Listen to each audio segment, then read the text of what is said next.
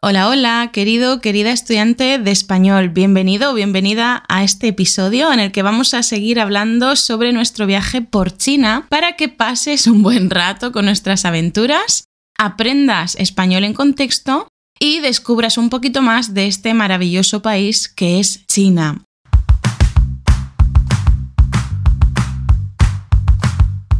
Antes de comenzar, vamos con nuestro patrocinador. un poquito en broma, pero también un poquito en serio, ¿eh? El patrocinador de este podcast es la Academia de Español RQL. Esta semana hemos tenido una clase sobre la acentuación en español, cuándo poner tildes, acentos y cuándo no. También estas semanas se están publicando clases para educar a nuestros hijos en español, porque muchos de vosotros queréis educar a vuestros hijos tanto en vuestra lengua como en español para que sean bilingües. Bueno, pues tenemos clases en la academia para ello. Y también estas semanas se están publicando clases sobre el español en el mundo de los negocios, para el mundo laboral. Y ahora sí que sí, Antonio, yo creo que comenzamos. ¿Qué te parece? ¿Crees que vamos a ser capaces de terminar ya la historia de nuestro viaje en este episodio? Yo lo voy a intentar por todos los medios. Ya no aguanto más tener que hacer otro podcast sobre China. Otro podcast, no, otro episodio. Otro episodio del podcast. Imagínate un podcast entero sobre, sobre el viaje. Yo creo que se puede, ¿eh? Uf, pero tendría que ser de 5 minutos o 10, no más. no de 40 o 30 minutos como hacemos nosotros. Venga, vamos allá. Nos quedamos por cuando llegamos a Yansuo. Yansuo que dijimos que es precioso, precioso. Está probablemente en el segundo lugar de lo más bonito que hemos visto en China, sinceramente. ¿Verdad, Antonio? ¿Estás de acuerdo? Sí, es así. Sí. Pues llegamos a Yansuo en un crucero por el río Li. Si te acuerdas del último episodio y si no, ve allí, escúchalo y después vuelve. Y llegamos al hotel, estuvimos descansando y por la noche nos fuimos a explorar la ciudad de Yansú, el centro, que estaba bastante cerquita. Bueno, normalmente nos solemos alojar en el centro de las ciudades, pero en aquella ocasión, como teníamos una naturaleza espectacular, decidimos alojarnos en ella, en la naturaleza. Por eso estábamos como a 20 minutos andando desde el hotel, más o menos. Antonio, había una gran calle llena de, de bares, de tiendas para comprar recuerdos, Cuéntanos un poquito sobre eso. Sí, había una calle muy famosa que es la calle oeste, la West Street en inglés, que es la zona, podríamos decir, de ocio de allí. Es la zona de ocio donde hay un montón de centros comerciales, de bares, de restaurantes, cafeterías. Y en general, pues hay mucha vida. Y bueno, pues es un placer pasear por esa zona porque hay de todo lo que quieras comprar. Hay puestos callejeros, hay bares, como hemos dicho, centros comerciales. Y bueno, pues estaba lleno de gente, cosa que también en ese punto de las vacaciones estábamos deseando encontrar un sitio en el que hubiera gente, cosa que es raro, pero claro, cuando visitas sitios en los que están casi vacíos, te da ya al final hasta pena. Bueno, pues necesitábamos ya un poquito de ambiente. Sí, porque recordamos que en las anteriores visitas en las otras ciudades no nos habíamos encontrado con casi nadie, había muy poca gente cuando fue muy dramático fue en Fenjuan, ¿no? En este pueblo antiguo, con una arquitectura tan antigua. En Fenjuan sí que fue muy dramático porque estaban casi todos los sitios cerrados, entonces echábamos de menos el movimiento.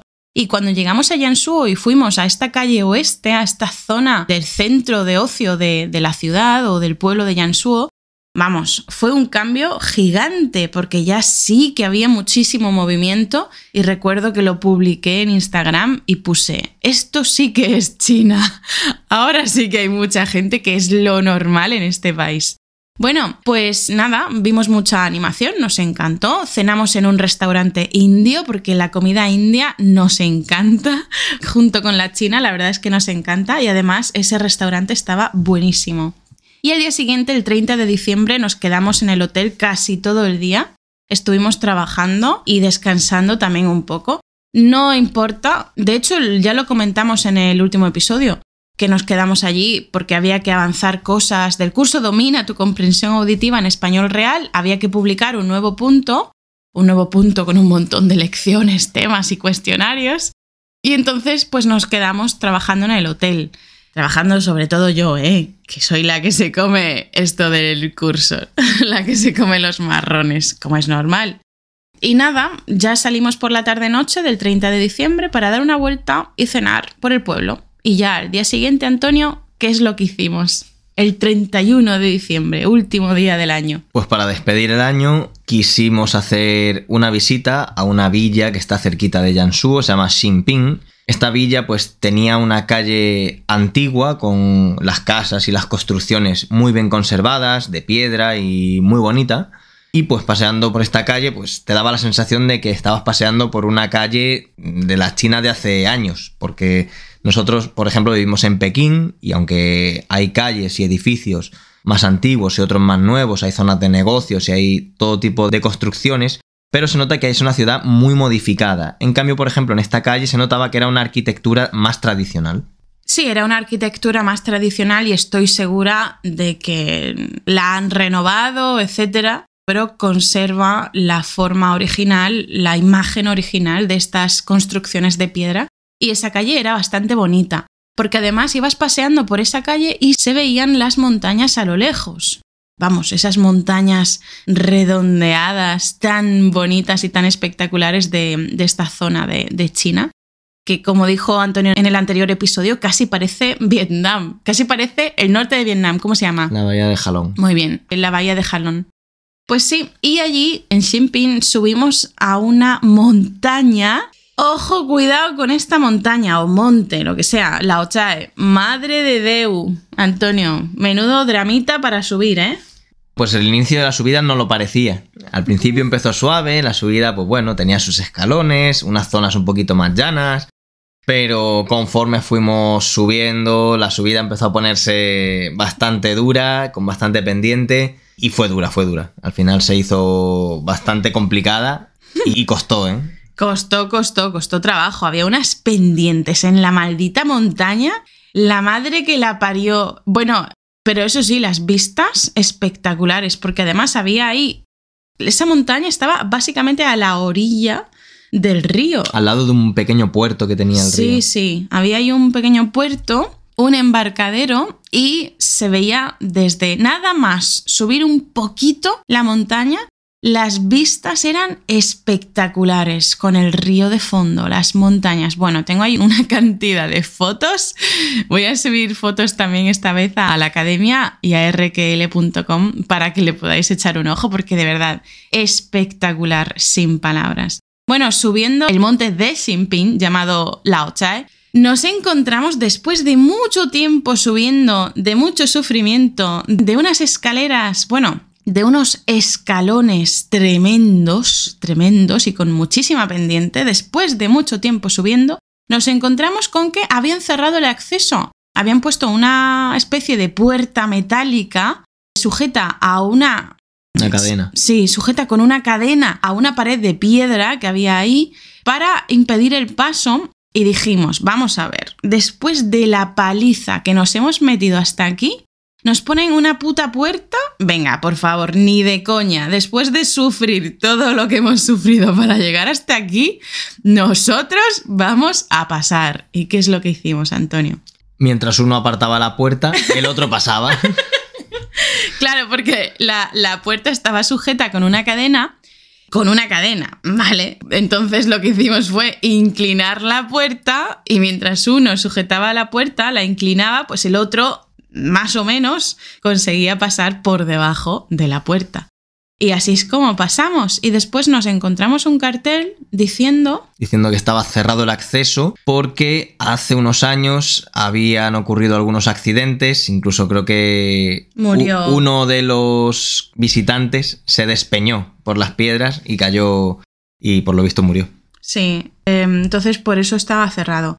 Y sobre todo uno de los senderos, porque a partir de ese momento el camino, bueno, camino, llamémoslo X, porque ya no era camino ni, ni, bueno, senda, senda, pero hacia arriba, escalando, había que escalar un poquito. Entonces una de esas vías estaba cerradísima porque por ahí era por donde se había despeñado, se había caído, se había precipitado alguien y había lamentablemente fallecido. Entonces fuimos por la otra vía y aquí también fue chunga, chunga. Subiré alguna foto de esto porque había una maldita escalera vertical, ¿vale? Vertical. Una escalera metálica y luego también otros tramos en los que había barandillas metálicas para agarrarte porque de cualquier otra manera no podías. Lo malo era que esas barandillas estaban oxidadísimas y en algunas partes hasta descolgadas o rotas lo cual hacía por una parte muy peligroso cogerla y por otra asqueroso. Asqueroso. Y además, encima, para colmo, para más INRI, nos cortamos. Tú te cortaste en una zona, aunque yo creo que tú con una piedra, y yo me corté con la barandilla, con una parte de la barandilla, que manda huevos. Pero bueno, no pasó nada. Nos desinfectamos con agua, si es que a eso se le puede llamar desinfectarse. Y mereció la pena, oye, después de todo el sufrimiento y el esfuerzo físico el último día del año para subir a la montaña Lao Chae, mereció la pena. Las vistas desde allí, bueno, bueno, espectaculares, impresionantes. Tenía una perspectiva chulísima, se veían todos los alrededores y bueno, se podían ver todas las montañas y luego también los dos ríos de la zona Dos ríos, creemos que son dos ríos, a lo mejor hay más, ¿eh? no somos guías turísticos, nos podemos librar de la culpa si nos equivocamos. Pero sí, había. Creemos que son dos ríos con varios afluentes o. Bueno, agua, coño, agua, ya está. Sí, eran ríos que cruzaban por entre las montañas, ¿no? Con las, montañitas estas no muy altas y redonditas, tan bonitas, pues eh, el paisaje era espectacular porque luego veías eh, algunos núcleos de población en el paisaje metidos dentro de, de la zona de río, de montaña, luego otra vez otra zona de montaña, más allá otro pueblo, y bueno, pues era un paisaje espectacular porque además lo podías ver casi en 360 grados. Sí, sí, espectacular. Una cosa muy curiosa de este sitio es que había neveras, neveras portátiles con bebidas dentro. Había refrescos, agua, no sé si alguna cerveza, no estoy segura, no me acuerdo. Y además, junto con la nevera, que de hecho creo que había dos en dos lugares diferentes en la cima, junto a la nevera había un papel, había un papel con un código QR para pagar con WeChat y un código QR para pagar con Alipay, ¿vale? Por si no tenías Alipay para que pagaras con WeChat y si te apetecía pagar con Alipay, pues con Alipay. Alguien había dejado estas neveras aquí para hacer negocio de manera ausente, teniendo fe en el buen hacer de la gente teniendo fe en que nadie robaría ninguno de esos refrescos y en su lugar le pagaría aunque no hubiera nadie grabando. Esto pues según el país que sea se puede hacer o no hacer. En China se puede. En China se puede hacer, sí, sí. Y además me dijo una amiga que hace unos años, justo en 2020, estuvo también allí, me dijo que ya estaba la famosa nevera en esos momentos. Es decir, es una persona que lleva haciendo negocio con la nevera muchos años, muchos años. Bueno, bajamos de la montaña La Ochae y nos fuimos a comer. Fuimos a comer a, un pequeño restaurante, luego nos fuimos a tomar un café. Bueno, un momento. Este restaurante al que fuimos aquí en, en Xinping fue este que tenía una foto de Mao. Sí, el que tenía la, familia con las tres niñas. Sí, sí. Empezamos a buscar lugares en los que poder comer y acabamos en una especie de restaurante, ¿vale? Barra casa. Barra casa. Era una pareja que tenía a sus tres hijas allí en, el, en la sala del restaurante, en el salón, haciendo los deberes en una mesa. Y había una puerta que separaba este salón de lo que seguramente sería su casa. Fuimos al aseo que tenían allí y era un aseo bastante pobre. Se nota que nos hemos cambiado de zona, ¿no? En China ya no es Pekín. Era un aseo bastante pobre. Me recordó a, cuando, es que esta semana lo he nombrado en las clases del nivel oro en la academia, me recordó a cuando estuve viajando por Perú y Bolivia que en estos lugares públicos la mayoría de los aseos eran retretes o inodoros sin agua corriente, sin cañerías. Pues esto era un agujero en el suelo, ¿vale? Un agujero en el suelo para hacer las necesidades y no había agua corriente, no había cañerías, lo que había era un cubo de agua y ya está, y un grifo sin, sin grifo, una manguera. Había una manguera que salía de la pared para echar agua al cubo y de ahí a la letrina. Y bueno, esta familia pues tenía una hermosa foto, y cuando digo hermosa en España, sabes que tiene el significado de grande. Por eso si decimos que una chica o un chico está hermoso o hermosa, con el verbo estar, muy probablemente estamos diciendo que está gordo, está de buen año, está bien alimentado. Bueno, pues eso, esta familia tenía aquí en el salón del, del restaurante una hermosa foto de Mao, ahí, bien grande. Presidiendo. Presidiendo la sala. Pero a pesar de eso, la comida estaba buenísima, estaba muy buena. Antonio, eh, después nos fuimos a pedir un café, pero no para sentarnos tranquilamente, sino para largarnos al siguiente punto, porque teníamos que reponer fuerzas, energía, había que reponer energía, pero había muchas cosas que ver, así que nos pedimos un café, pedimos un taxi, estuvimos bastante tiempo esperando el taxi porque era para movernos a otro pueblo, a otra localidad. Y curiosamente nos, nos recogió el mismo taxista que nos había llevado hasta allí. Dijimos, coño, pero si es la misma matrícula. Y sí, era el mismo. ¿Hasta dónde fuimos? Cuéntanos. Esta vez, en lugar de volver hasta Jiangsu, fuimos hasta una montaña que llaman el Moon Hill, el Monte de la Luna, que está a unos kilómetros de la ciudad de Jiangsu y bueno, pues nos costó un buen rato llegar desde Xinping ya llegamos, ¿qué, era? ¿Sobre las 4 de la tarde? Ni idea, pero íbamos al límite porque iba a ser noche vieja y aún teníamos que subir a otra maldita montaña, que a ver qué nos pasaba, que solo queríamos subir montañas. Sí, sí, serían sobre las 3 o las 4. No, las 3 no, eran ya las 3 y media, 4 o incluso un poquito después, pero sí, llegamos allí, compramos la entrada y bueno, pues iniciamos otra subida a otra montaña. Esta montaña se llama Hill y tiene una apariencia, una imagen un poquito parecida a la puerta del cielo de Chanyaye, porque tiene en la parte alta un gran agujero en la roca. Seguramente sería una cueva hace miles de años, probablemente era una cueva y la parte posterior de la cueva se desprendió, me lo estoy inventando, pero es lo que asumo porque es lo que se cree que pasó con la puerta del, cielo en Chanjiaye. Bueno, pues seguramente sería una cueva de la que se desprendió su pared posterior y entonces quedó un arco con un agujero en el medio desde el que se podía ver el cielo. Y creo que esto lo visitó algún presidente de Estados Unidos, ¿te acuerdas? Sí, Richard Nixon. Mm, interesante, interesante. Este señor se metió la paliza también como nosotros hicimos.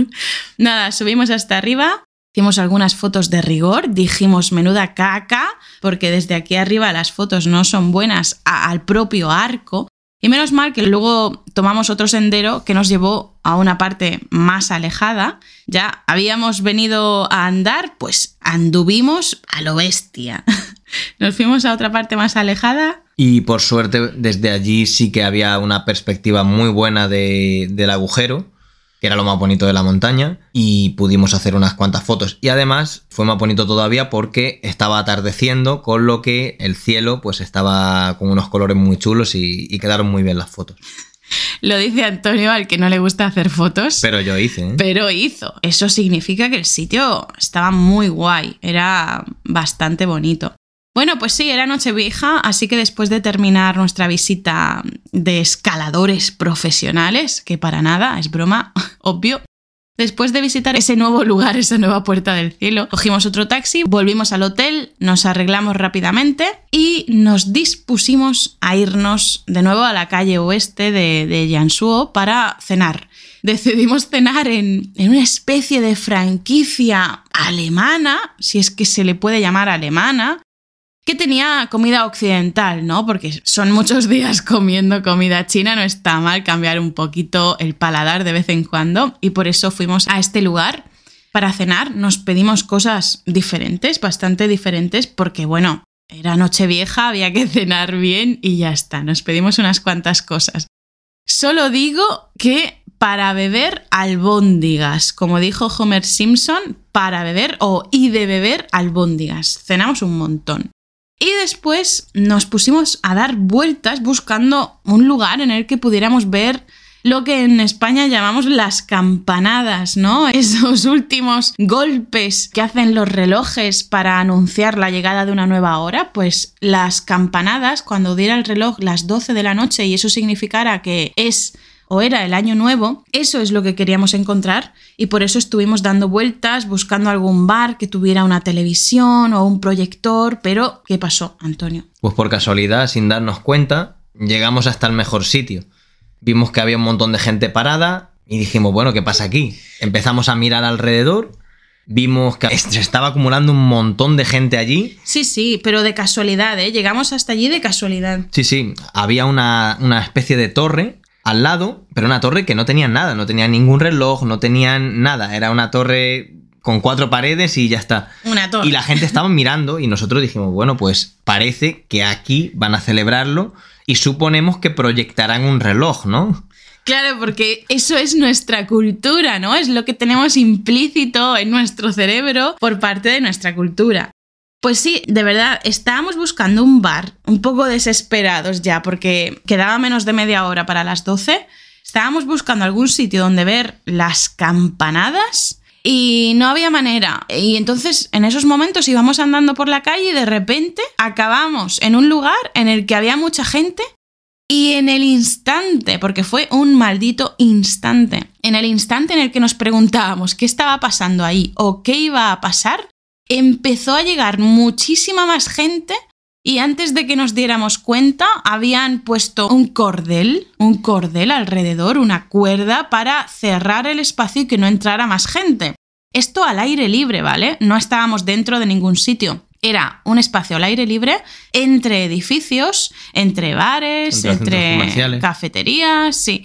Y enfrente de esa torre. Y como digo, sin darnos cuenta, en cuestión de segundos, estábamos rodeados de cientos y cientos de personas y por eso dijimos, bueno, aquí va a pasar algo, nos vamos a quedar aquí porque seguro que van a proyectar un reloj o algo, porque claro, en esa torre no había ningún reloj, no había nada. Entonces, sabiendo cómo es China, que siempre, eh, vamos, hacen unas proyecciones en los edificios espectaculares, brutales, dijimos, bueno, seguro que van a proyectar aquí un reloj y vamos a ver los últimos segundos de este 2022. Bueno, nos quedamos esperando y proyectaron algún reloj, Antonio, ¿o no? No, estuvimos esperando y esperando, quedaba un minuto, Lucía y yo mirándonos como diciendo, bueno, aquí no pasa nada, ¿no? Pero sí pasó, sí pasó. En el momento en que llegamos a la medianoche, al año nuevo, empezó una grandísima traca de cohetes, petardos, fuegos artificiales, tremenda, tremenda, explotando durante un minuto o algo así y saliendo una cantidad de humo, pólvora de locos. Además que encima, como nosotros estábamos en primera fila, nos caían un montón de restos de los cohetes y los petardos. Pero bueno, lo cierto es que fue bastante chulo, lo grabamos todo, lo, subí a Instagram, está en las stories, en las historias de Instagram, está subido, por si lo quieres ver, en las historias destacadas que se llaman Viajar por China. Fue una experiencia muy diferente porque en España sería inconcebible, sería impensable llegar al nuevo año sin ver un reloj con las últimas campanadas. Eso para un español es inconcebible. Por eso fue una experiencia muy distinta, ya que no vimos ningún reloj. Escuchamos la cuenta atrás dieron la cuenta atrás a viva voz desde el bar de al lado eh, con un micrófono. Y bueno, la gente, por supuesto, también estaba diciendo al unísono esta cuenta atrás, pero ya está, no vimos ningún reloj. Solo la traca esta de pu, pu, pu, pu, y los fuegos artificiales. Que por cierto, yo tengo que decir que tenía esa necesidad española de tomarme algo con las últimas campanadas. Y como no había nada y no podíamos salir de ese círculo de, de cientos de personas porque había un cordel, Solo me quedaba el remedio de entrar al bar que había ahí al lado, detrás de nosotros. Y fui hasta el bar pensando, bueno, pues si no me puedo tomar unas uvas, ni me puedo tomar unas almendras, ni me puedo tomar nada con las últimas campanadas, pues me voy a comprar una cerveza y le doy un sorbo, un sorbo por campanada. Pero llego al bar, eh, me pongo a hablar con la camarera y me dice que solo puedo pedir en paquetes de seis cervezas. Y que si no pido seis, que no puedo pedir una. Digo, joder, pero si estoy de pie en la calle, ¿cómo me voy a pedir seis? Me dijo que no, me quedé sin mi cerveza y encima lo peor fue que cuando intenté regresar, bueno, casi me muero, casi me muero de la angustia porque era imposible pasar entre la gente. Imposible, estaban apelotonados, estaban allí apelotonados todos, no cabía ni una aguja entre la gente. Y Antonio que estaba como a 10 metros de distancia de mí desde la salida del bar y yo digo, mira que sí, tenemos que pasar las, las últimas campanadas del año a distancia porque la gente me impide pasar y digo, bueno, yo paso por aquí como me llamo, como me llamo. Y empecé a, lo siento, pero esto era una cuestión de vida o muerte, empecé a abrirme paso de la forma que fuera necesaria. Lo hice, lo conseguí me llevé algunas miradas de odio, pero yo tenía que pasar y volver con mi marido, así que conseguí llegar hasta él y eso, ya vimos la traca juntos y chimpún, sin uvas, sin almendra, pero bueno, otra experiencia. Y ya, entonces, ¿qué pasó? Pues después de unos minutos la gente empezó a abandonar el lugar, a irse a sus casas, porque los chinos tampoco son mucho de trasnochar. Se iban a sus casas, nosotros empezamos a seguir a la gente porque dijimos, bueno, igual hay otra actividad, vamos a seguirlos, pero vimos que salían del recinto, así que dijimos, bueno, vamos a volver, buscamos un sitio y nos tomamos algo. Y efectivamente, pues eso, encontramos un sitio que estaba también bastante lleno, nos tomamos algo, pero ojito al clavo que nos pegaron, ¿eh? Sí, sí, los precios nada baratos, pero había que cumplir. Un español no se puede ir a su casa en Año Nuevo sin tomarse algo, aunque sea un chupito, lo que sea, pero hay que tomarse algo. Y ya nos retiramos y llegó el 1 de enero, el primer día del año, también llamado Año Nuevo con mayúsculas, cuando es el día 1 del año, ¿no? Para celebrar la llegada de 2023 no madrugamos, que se diga, no madrugamos demasiado, desayunamos y nos fuimos a seguir de aventuras por Yansuo. Era nuestro último día, así que decidimos alquilar una moto eléctrica en nuestro hotel para poder hacer varias visitas. Y la primera visita que hicimos, Antonio, el 1 de enero, ¿a dónde fue? Subimos a ver la antena de televisión, que así es como llaman a una montaña en la que en la parte alta pues está efectivamente la antena de televisión de allí de Jiangsu.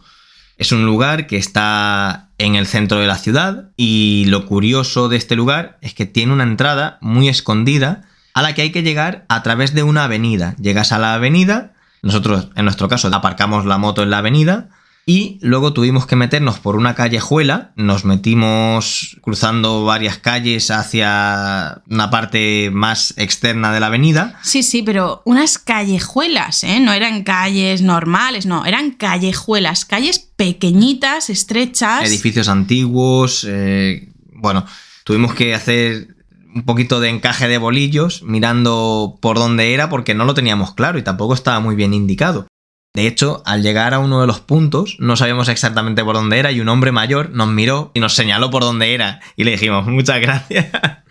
Porque nosotros llegó un punto que dijimos, bueno, tiene que ser por aquí, pero es que no hay indicaciones. Y sí, efectivamente, al final Después de dar un buen rodeo por las callejuelas, conseguimos llegar a, la entrada de la montaña que, que, estaba bastante escondida. ¿eh? Claro, porque se supone que no es un sitio turístico, no es un sitio que haya que visitar o que se pueda visitar.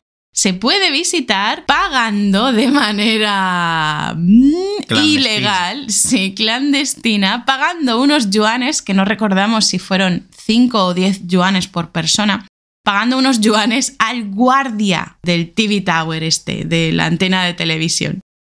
Pagando unos yuanes, entonces se puede subir a la cima, pero si no, no. Entonces no es un sitio turístico y por lo tanto no hay carteles. Se accede de forma un poco mm, difícil de encontrar hasta la subida a la montaña. Esta subida hay que decir que fue la más dura con diferencia de todas las que habíamos hecho. Y mira que eso ya requería bastante porque lo que habíamos hecho tenía su dificultad, pero esta fue durísima, una subida casi en vertical todo el tiempo, sin apenas descansos, lleno de escalones y con una pendiente exagerada en algunos puntos. De hecho, nos costó casi 50 minutos sin parar de subir, ¿eh? 50 minutos sin parar de subir, sin casi un descanso y llegamos con la lengua de fuera. Y luego encima, cuando volvimos a Pekín, yo había engordado un par de kilos. Es que me cago en San Pitopato, tío. Después de todas las montañas que subimos, aún encima luego engordé, jolines. Bueno, pues sí, una subida escarpada, una subida muy empinada, una subida muy chunga. Me acordé de toda mi familia, en el sentido de que me cagué en todo por ese esfuerzo de Nochevieja y de Año Nuevo. Pero bueno, mereció la pena total, total. Las vistas desde allí. Bueno, sí, nos pegamos la paliza para subir, era interminable, no tenía fin. Y cuando por fin llegamos, el camino, la senda, estaba cortada por el acceso a, la cima. La cima pertenece a, la antena de televisión, ¿no? Entonces hay un guardia allí que vive todo el año y le, llamamos, le llamamos, estaba el señor comiendo, le interrumpimos la comida. Sin decir palabra, el tío se sacó el móvil, abrió su WeChat, nos puso su código QR de WeChat para recibir dinero no nos dijo ni la cantidad y claro, como nosotros lo hayamos visto en internet, pues le pagamos la cantidad que decía en internet, que ahora ya no nos acordamos si fueron 10 yuanes por persona o algo así. Y se lo pagamos y nos abrió la puerta. Estas cosas solo pasan en, estos países. Bueno, llegamos hasta arriba, de verdad espectacular. Subiré las fotos, como digo, a, a la academia y a rkl.com porque no hay palabras para describir las vistas, es inefable. Se podía ver todo Jiangsu, todo alrededor, todas las partes, porque como hemos comentado, estaba en el centro de la ciudad y la vista era impresionante. Impresionante. De nuevo se veían las montañas, los ríos de, los alrededores y bueno, para mí fue la mejor vista casi de, toda la zona de Jiangsu y las otras eran muy bonitas, ¿eh? pero esta era increíble. Además tenía varios puntos, uno desde encima de la antena y otro desde un punto un poquito más bajo dentro de, la misma zona de la antena, que veías la parte trasera de la ciudad, la parte que no se veía bien desde, desde la antena. Y bueno, pues increíble. Sí, sí. Y luego después de esto nos tocaba la bajada, que pensamos que quizás sería más leve, pero yo no sé si fue peor todavía, no lo sé, no sé qué fue peor, la subida o la bajada, porque realmente como era un camino tan sinuoso, un camino tan escarpado, con unos escalones tan deformados por el tiempo, había que llevar muchísimo cuidado con cada pisada. Imagínate, cuesta abajo, con unos escalones muy altos, llevando cuidado con cada pisada porque claro, si pisas mal te vas a tomar por saco, te vas a la M, te vas a pastar si pisas mal. Había que llevar muchísimo cuidado y hacer un gran esfuerzo, por eso cuando llegamos abajo nos temblaban las malditas piernas, ¿eh? Claro, llevábamos muchas subidas y bajadas y mucha caminata durante esos días y ese día ya fue pues el colmo, ¿no? Un sitio que estaba tan empinado, una subida tan larga, tan difícil, tan dura, que cuando bajábamos ya las rodillas en cada escalón es que nos temblaba y, decíamos, bueno, se me rompe la pierna aquí mismo. No, no tanto. Pero sí que es verdad que sufríamos porque a la hora de bajar los escalones y tener que frenar, pues sufríamos muchísimo. Pero bueno, por suerte conseguimos completar la bajada. Mientras bajábamos nos cruzamos con bastante gente que quería subir. Tuvimos suerte también porque elegimos una buena hora a la que nadie nos molestó y pudimos hacer las fotos y vídeos que quisimos. Y nada, pues acabamos comiendo y reponiendo fuerzas en, un restaurante callejero en el que una mujer mayor, que era la dueña, nos empezó a comer el tarro de mala manera. Y al final, pues no nos quedó otro remedio que comer allí, porque la presión fue impresionante. Bueno, pero no pasa nada. No era nada del otro mundo, la verdad, el plato. Pero bueno, comimos unos noodles y ya está, repusimos fuerzas y listo. Y después decidimos dar una vuelta con la moto. Recordamos que era una moto eléctrica. Decidimos dar una vuelta con la moto por el extrarradio de la ciudad para, para ver. Porque de verdad, es que Yansú está rodeado de montañas. Y no solo rodeado, dentro de Yansú hay montañas de estas redondeadas súper bellas.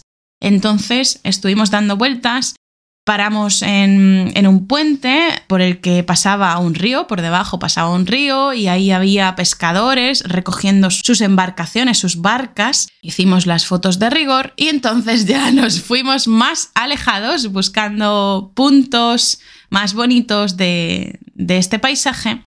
Y Antonio, cuéntanos un poquito. Se nos complicó. Se nos complicó el asunto porque la moto era pequeñita, no tenía una gran batería y ya nos empezó a dar problemas. ¿Qué ocurrió? Pues que la batería además no la marcaba bien, porque lo mismo te marcaba que estaba lleno que de repente te ponía que le quedaban dos rayitas. Y decías tú, eh, mm, bueno, entonces ¿qué me queda? La media de las dos cosas, me quedan las dos rayitas, me queda mucho. Y ahí fue cuando dijimos, uff, uff, pero bueno, como ya habíamos empezado la vuelta, pues... Hemos venido a jugar. Claro, hemos venido a jugar, no la jugamos, venga, va, vamos a seguir por aquí. Y bueno, pues estuvimos dando una vuelta por toda la zona de campo del extrarradio de, de visitando algunas villas y algunas zonas de caminos bastante bonitas. Pero claro, la batería cada vez nos iba indicando que, iba para abajo y, además se notaba porque la moto cada vez no tiraba. sufría más, no tiraba, no, no corría lo suficiente y además notábamos que perdía fuerza. Así que decidimos ir rodeando un poco por intuición hacia, hacia la zona de nuestro hotel. Porque aquí viene lo bueno, aquí viene lo bueno. Iba Antonio conduciendo la moto y yo iba con el mapa detrás. El mapa de mi móvil, ¿vale? hubo un momento en el que me quedé sin cobertura, no había cobertura, el mapa no se actualizaba, mi móvil se estaba quedando sin batería y la moto encima estaba indicando que le quedaba medio bueno, no se llama de. Menos de medio. Claro, no se llama depósito, iba a decir depósito, pero claro, el depósito es para, para el líquido, ¿no? Si tuviera gasolina. Pues le quedaba media carga, ¿sí? De batería. Y Antonio ya estaba un poquito en modo drama de nos vamos a quedar tirados aquí en medio de la nada, porque de verdad estábamos en medio de la nada. Llegamos hasta una zona en la que no había edificios, estábamos ahí en medio del campo, solos. Y sin saber a qué distancia estábamos del hotel. Sin saber dónde estábamos. Y bueno, cuando yo me quedé sin cobertura que no se me actualizaba el mapa, digo, me voy a callar, no se lo voy a decir a Antonio porque si no lo mato del susto. Se muere aquí, así que dije, bueno, bueno, tú sigue por aquí. Sí, sí, el mapa me está diciendo que sigas. Claro, yo me lo estaba medio inventando, estaba suponiendo por dónde, pues intentando orientarme, estaba suponiendo para dónde había que tirar, pero me lo estaba inventando un poco. Y claro, yo estaba con el susto en el cuerpo porque sin cobertura en medio de la nada, sin coches, sin edificios, sin nada alrededor, pues eso, que pintaba mal, pintaba mal. Pero por suerte al final llegamos hasta otra villa, seguimos las calles de la villa que iban a conectar muy pronto con Yansuo y nada, al final salió todo bien. Sí, pero cuando llegamos a Yansuo la moto ya no iba ni para adelante ni para atrás. Murió. La moto estaba ya en las últimas, eh, tenía solamente un hilito de batería, apenas cargaba y por suerte en el último tramo, que es el que Lucía y yo recorríamos para ir al centro de la ciudad desde el hotel, pues eso se podía hacer muy fácilmente. Entonces lo que hicimos fue, uno montaba en la moto y el otro iba andando. Claro, entonces de esa forma no tuvimos que llevar la moto a cuestas, no tuvimos que llevar la moto a rastras, sino que cuando ya habíamos llegado a Yansuo y nos quedaban 20 minutos andando hasta el hotel, pues yo me bajé de la moto. Menos, menos de 20. O, bueno, sí, más o menos, entre 20... 15, 20. 20 minutos, más o menos. Antonio, por favor. Luego en la academia, un saludo a los compis de la academia, luego en la academia hacen bromas en el grupo de Telegram diciendo, Antonio, coño ya. que es lo que a veces digo aquí en el podcast. No, pero es broma, es broma. Cuando quedaban 20 minutos, ¿vale, Antonio? 20. lo, lo que tú digas. Cuando quedaban 20 o 25. No, 25 no, es broma. 20 minutos me bajé de la moto y Antonio fue avanzando en ella como buenamente pudo y yo fui andando y luego más adelante nos cambiamos la moto y yo fui en la moto y él andando. De esta manera la moto pudo respirar porque solo tenía una persona encima y llegué yo sin problemas montada en la moto hasta el hotel. Así que nos salió bien, tuvimos suerte. Y bueno, pues nada, esa fue la última noche, llegamos, descansamos un rato, nos dimos una ducha, nos fuimos a cenar y esa fue la despedida de Jansuo porque era la última noche que íbamos a pasar allí.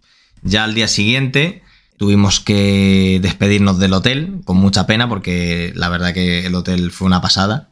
Fue genial, genial, genial. Pedimos un taxi que nos llevó a Quailing. Dilo, dilo, dilo, Lucía, dilo.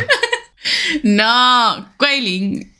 O como se diga, Quailing, vale. ¿Y qué? Y desde allí pues fuimos al aeropuerto para volar hasta el último punto del trayecto, que era la ciudad de Xiamen, en el sur de China. Sí, Xiamen. Que, que cuando, cuando teníamos que decidir en diciembre a dónde íbamos a viajar en el último tramo de nuestro viaje, pues estábamos entre Xiamen y creo que Guangzhou y no sé si algún sitio más. No lo teníamos muy claro, pero bueno, la idea era estar en el sur, con buena temperatura, tocándonos la breva, sin hacer casi nada.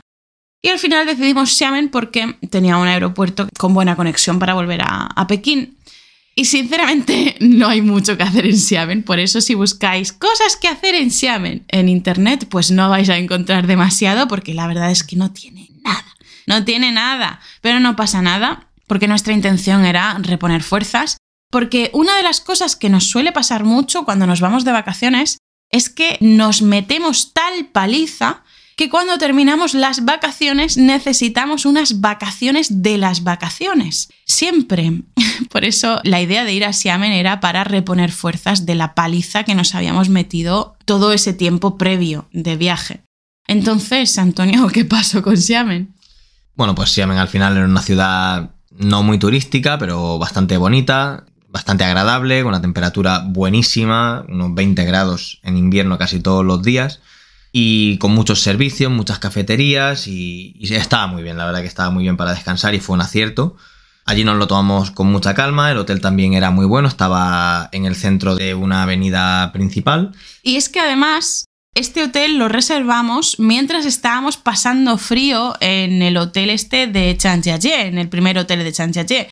Y por eso lo pillamos de cinco estrellas. Yo creo que este ha sido nuestro primer hotel de cinco estrellas en China y casi en el mundo, porque no sé si alguna vez hemos estado... El de Chanjiajie también tenía cinco estrellas, el de la ciudad. Ah, pero eso era una mierda, eran cinco estrellas y se le habían caído... Tres. Tres a lo mejor no, porque la suite era brutal, pero, Pero no tenía... Una y media, sí. No tenía calefacción, no funcionaba bien el aire acondicionado. Entonces, bueno, pillamos este de 5 estrellas y recordamos que era temporada baja, ¿vale? Temporada baja, había muchísima gente pasando el COVID en esta época en China y por eso los precios eran muy baratos, ¿eh? No os penséis que aquí vamos tirando el dinero, porque no, era barato. Así, a modo de curiosidad, creo que nos salieron cuatro noches, estuvimos en Xiamen o algo así. Cuatro noches. Cuatro noches por cerca de 400 euros, ¿eh? En un hotel de cinco estrellas que tenía las mejores vistas que ha tenido junto al hotel de Yansuo cualquier hotel en el que hayamos estado. Tenía una ventana de estas francesas, creo que se llaman las ventanas que llegan del suelo al techo. Una ventana así en nuestro hotel y al otro lado de la ventana estaba la isla pequeñita de Ulan, ¿cómo se llame? Gulanyu. Gulanyu. Gulanyu. Creo que es una yu de esas. Da bueno, da igual, no importa. Pues veíamos desde el hotel el agua, el mar, ¿es un mar? Sí. Vale, el mar y la isla de Wulanyu. Entonces era brutal. Y además teníamos incluido en el precio el desayuno. Era un desayuno con buffet. Y eso no era un buffet, eso era un maldito banquete. Eran tres restaurantes en uno. Era espectacular, un banquete. ¡Qué bestia! Pues nada, ahí en Xiamen, aparte de- del hotel, de la pasada de hotel en la que estuvimos, hicimos tres visitas durante esos días, pero además las hicimos totalmente de tranqui. Muy de tranqui. Una tarde fuimos a visitar la isla de Kulangyu, a la que tuvimos que cruzar en ferry y estuvimos paseando por ella, muy bonita, pero tampoco realmente tenía nada impresionante, ningún monumento que, que fuera muy destacado, era muy bonita, era muy tranquila, estaba al lado del mar, justo enfrente de, de la otra parte de la ciudad de Xiamen, pero bueno, Nada del otro mundo. nada destacable. Tenía algunas playas y tampoco eran nada del otro mundo. Después la segunda visita y la tercera las hicimos el mismo día, que fue el último día que estuvimos allí. Por la mañana fuimos al templo budista de Namputuo, que era un templo histórico, pero muchas de las partes de este templo, muchos de los caminos que llevaban hasta algunos templos y templetes estaban cerrados, así que tampoco pudimos hacer una visita demasiado Y no sé si te acuerdas, Antonio, de una cosa destacable, la entrada. la entrada. Bueno, bueno, aquí tuvimos una cosa Hijos de puta. a la que evoca Antonio, por favor. bueno, cuando llegamos a- al templo de Nanputuo, a la entrada, íbamos a comprar la entrada y ahí había unos señores muy inteligentes, muy espabilados, muy listos. Y señoras. Sí, había una señora también, lo, lo incluido, ¿no? La gente que dice que el masculino incluye el femenino, pues toma. Había una señora y unos señores que nos dijeron que no quedaban entradas. Esto fuera, ¿vale? No en la taquilla para comprar entradas, no, fuera. Había un cartel con un código QR que era para comprar entradas en la puerta y estos señores se acercaron a nosotros para decirnos que no quedaban entradas, pero que no pasaba nada, que ellos tenían la solución a nuestro problema. No les hicimos ni puto caso porque ya estamos escarmentados de la vida y escaneamos el código diciéndole, venga, sí, que sí, venga, que hasta luego. Escaneamos el código y cuál fue nuestra sorpresa cuando descubrimos que en efecto no quedaban entradas, ¿vale? Estamos hablando de temporada baja, no había ni Christopher. ¿Cómo puede ser que no quedaran entradas? Bueno, porque estos señores son muy espabilados. No, di la palabra, eran unos cabrones, unos sinvergüenzas.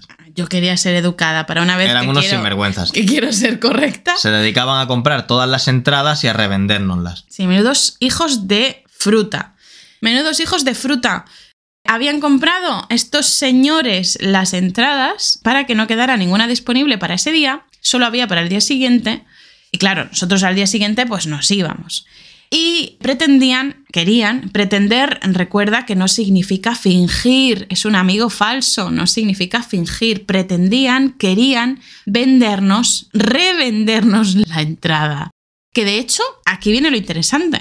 La entrada a Nanputuo por sí misma es gratuita. Se puede entrar gratis.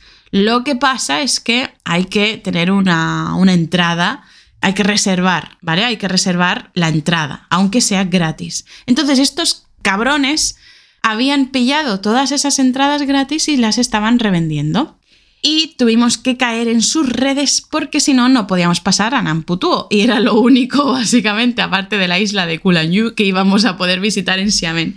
Y por tanto, teníamos que entrar a ese maldito templo sí o sí. Por ello, caímos en sus redes, les compramos la maldita entrada, que no fue cara, ¿eh? fue bastante barata, pero nos tocaba las narices, por no decir otros apéndices, nos tocaba las narices el mero hecho de pagar a unos malditos estafadores. Al final les pagamos, entramos y el templo, pues bueno. Pero no nosotros, ¿eh? todo el mundo tenía Sí, que sí. pasar por ello. Chinos Todo y no chinos. De hecho, nos quedamos atentos antes de soltar pasta. Nos quedamos atentos para ver si pretendían hacerles lo mismo a los chinos, a los turistas chinos. Y sí, les cobraron la misma cantidad, así que aceptamos y entramos. Un tanto cabreados, pero bueno, ajo y agua. Pues nada, después de terminar la visita del templo, que como hemos dicho no pudimos completarla porque había partes cerradas, fuimos a comer a un restaurante vegetariano cercano, que es muy típico que haya restaurantes vegetarianos tanto en los templos budistas como en los alrededores, Mm, veganos. Veganos, no vegetarianos. Los templos budistas suelen tener un restaurante vegano adjunto y si no es adjunto está muy cerca. Y tenemos que decir que los restaurantes veganos en China que hemos visitado suelen ser bastante higiénicos, muy limpios. Y no solo eso, sino que su comida es espectacular. O sea, es, es brutal. La comida de los restaurantes veganos en China es la mejor comida vegana que hemos probado nunca en cualquier sitio. Y después de comer nos fuimos a dónde? A la tercera visita, al fuerte de Julishan, que era una zona militar que estaba en unos riscos, en unas piedras justo enfrente del mar para proteger la isla en la que está Xiamen. Y hay un montón de cañones que defendían esa ciudad en la antigüedad. Pero sobre todo hay uno gigante que, por lo que decían, era el más grande del mundo de su tipo. Sí, porque hay que señalar que Xiamen está en el sur de China y Xiamen está compuesto por una zona que pertenece a la península, ¿no? Pertenece a la península y luego hay una isla grande, que es donde nosotros estábamos, que forma la mayor parte de Xiamen, creo que es la mayor parte, o, o bueno, buena parte de Xiamen, y aparte está la isla de Wulanyu, y no sé si tiene más islas. Puede ser que alguna islita más pequeña. Puede ser, pero la cosa es que Xiamen está compuesto de islas y nosotros estábamos, o compuesta, porque es una ciudad, y nosotros estábamos en esta isla, en la isla más grande de Xiamen. Y desde allí tenían un fuerte en una montaña o en un monte, por eso se llama Julishan, Shan es montaña en chino. Estábamos en esta montaña, en este fuerte, y tenían un montón, un montón de cañones, que la verdad es que a nosotros nos importan tres huevos los cañones, pero claro, como no teníamos nada que visitar en Xiamen y ya nos habíamos tocado bastante la breva, no habíamos hecho nada, dijimos, bueno, vamos a visitar por lo menos este fuerte, aunque nos den igual los cañones. Y en fin, fue una visita bastante prescindible, no era necesaria en absoluto. Y vimos ese gran cañón que era realmente colosal, era gigante. Y por la tarde, al salir, pues estuvimos paseando un poquito por la playa que está al lado. Y ya está, un paseo, unas fotos que se hizo Antonio con unos chicos chinos que pasaban por allí y se quisieron hacer una foto con él, porque es No sé cuál era el interés, pero bueno. porque es extranjero, tiene cara occidental. Y poco más, ya está. Luego volvimos al Starbucks, que la verdad es que el Starbucks que había cerca de nuestro hotel fue nuestro campo base. Durante toda nuestra estancia en Xiamen pasamos más tiempo en el Starbucks que en cualquier otro sitio, la verdad. Y es que ese Starbucks era brutal, porque tenía un montón de... A ver. Tres plantas. Aquí quiero decir una cosa. Nosotros en España no vamos al Starbucks, ¿vale? Vamos al Starbucks en China porque no hay cafeterías en China. Cada vez hay más cafeterías, pero no es lo normal, no, porque ellos no suelen beber café. Ahora se está poniendo de moda el café en China, pero ellos son de té, igual que en Reino Unido son de té, pues en China también son de té. Entonces no hay cafeterías, está empezando a haber, pero se agradece mucho ir a un Starbucks porque es como volver un poco a nuestros orígenes, ¿no? A nuestro ambiente occidental. Suele estar limpio, el café está bueno, entonces pues sí, en China vamos al Starbucks. Y sobre todo tiene buena conexión y te puedes llevar el ordenador para trabajar o hacer lo que tú quieras. Pero si estuviéramos en España, pues iríamos a una cafetería local. En mi opinión, es lo que hay que hacer. El Starbucks tiene algo diferente que es que tiene enchufes y puedes ir allí con el portátil a trabajar, que eso es lo que nosotros solemos hacer en China, también en Pekín. Entonces sí, estuve trabajando allí, enviando algunos correos, que por cierto, si te apetece recibir correos con anécdotas de China y otros tipos de anécdotas para aprender español en contexto, tienes el enlace para suscribirte gratis en la descripción de este episodio. Volvimos a nuestro campo base que era Starbucks y allí vi una peluquería y yo de verdad que necesitaba arreglarme un poco el pelo. Por eso, como estábamos en Xiamen, que es una ciudad más cosmopolita, porque está muy cerca de, de Hong Kong y tiene conexiones muy buenas con el extranjero, decidí cortarme y tintarme el pelo allí y la cosa no acabó demasiado bien. Mm, por detrás me hicieron un crimen, me hicieron terrorismo por detrás y eso lo conté en la lista de correo como una anécdota. Pero bueno, no pasó nada. Ese fue nuestro último día en Xiamen, nuestro último día de vacaciones y... Y no quedó más remedio que volver a Pekín porque se nos acabaron las vacaciones, básicamente. Al día siguiente cogimos un vuelo hasta Pekín y chimpum se finí, se acabaron las vacaciones. Pero bueno, no pasa nada. Y se acabó también la chapa que os hemos pegado en este episodio, que dura unos cuantos minutos. Madre mía. En todos los episodios anteriores contándoos todas las anécdotas de todo el viaje aquí en China. Así que esperamos que os haya gustado, porque si no, es para pegarse un tiro. Hombre, si no les hubiera gustado, no estarían escuchando este fragmento, este momento. Si te han gustado estas historias, eh, por favor, dale cinco estrellitas al podcast en tu podcatcher, sea Spotify, Apple Podcast, lo que sea. Déjanos cinco estrellitas, un me gusta al episodio, porque esto seguro que nos va a ayudar muchísimo. Y nada más, Antonio, despídete. Venga, vamos a decir hasta luego, Lucas, y nunca más vamos a contar más historias de China, que hemos tenido bastante con estos episodios. Nada, es mentira, seguro que contamos alguna más, pero bueno. Por nuestra parte, esto es todo por ahora. Para esta semana creo que ya vais completitos con, con la duración de este episodio. Coño. Y nada, nos escuchamos en el próximo capítulo. Hasta, Hasta pronto. Chao. Adiós.